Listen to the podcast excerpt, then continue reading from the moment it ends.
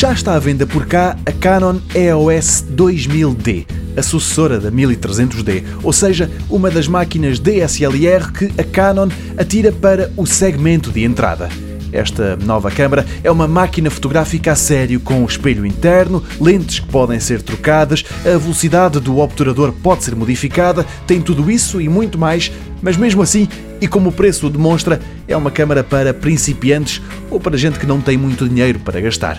Desta vez, o sensor é de 24.1 megapixels e a máquina vem com uma série de funcionalidades, umas automáticas, outras ditas inteligentes, que têm como objetivo permitir que seja ainda mais fácil tirar uma boa foto. Depois, inclui também ligações sem fios, como o Wi-Fi e o NFC, para que seja mais fácil partilhar as imagens nas redes sociais e outras características perfeitamente normais para este tipo de máquinas. Autofocagem de 9 pontos, vídeo Full HD a 30 frames por segundo, por exemplo.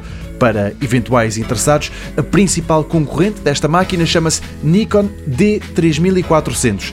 Quem quiser gastar alguns euros a menos pode também espreitar a Canon 4000D, semelhante à 2000, mas com um sensor óptico mais fraco e com um ecrã mais pequeno.